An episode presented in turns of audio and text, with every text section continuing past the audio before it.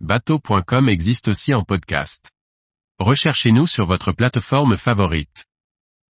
L'heure des salons nautiques et des découvertes pour les plaisanciers. Par Briag Merlet.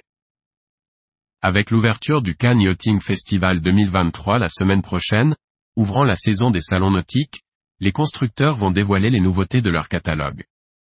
Acheteurs ou non, ces rendez-vous sont l'occasion pour les passionnés de voir les évolutions de la plaisance et de glaner des astuces.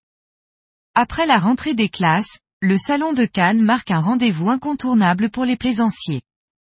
Face à la multitude des nouveautés présentées par les constructeurs, tant en voilier, monocoque ou multicoque, ou bateau à moteur, qu'ils soient de taille modeste, rigide ou semi-rigide ou qu'il s'agisse de grosses vedettes ou de powercar, il est parfois difficile de s'y retrouver. Nous les avons donc listés pour vous, avant de pouvoir vous les faire découvrir plus en profondeur dans les prochaines semaines. Évidemment, et d'autant plus ces derniers temps, le prix d'achat d'un bateau neuf n'est pas à la portée de toutes les bourses. La conscience écologique peut aussi nous amener à nous interroger face à cette frénésie de nouveautés, quand toute une flotte demande à naviguer. Mais les salons sont aussi un lieu de rendez-vous pour rêver face au bateau et se dépayser. Le monde du yachting canois peut être déroutant pour les plaisanciers atlantiques.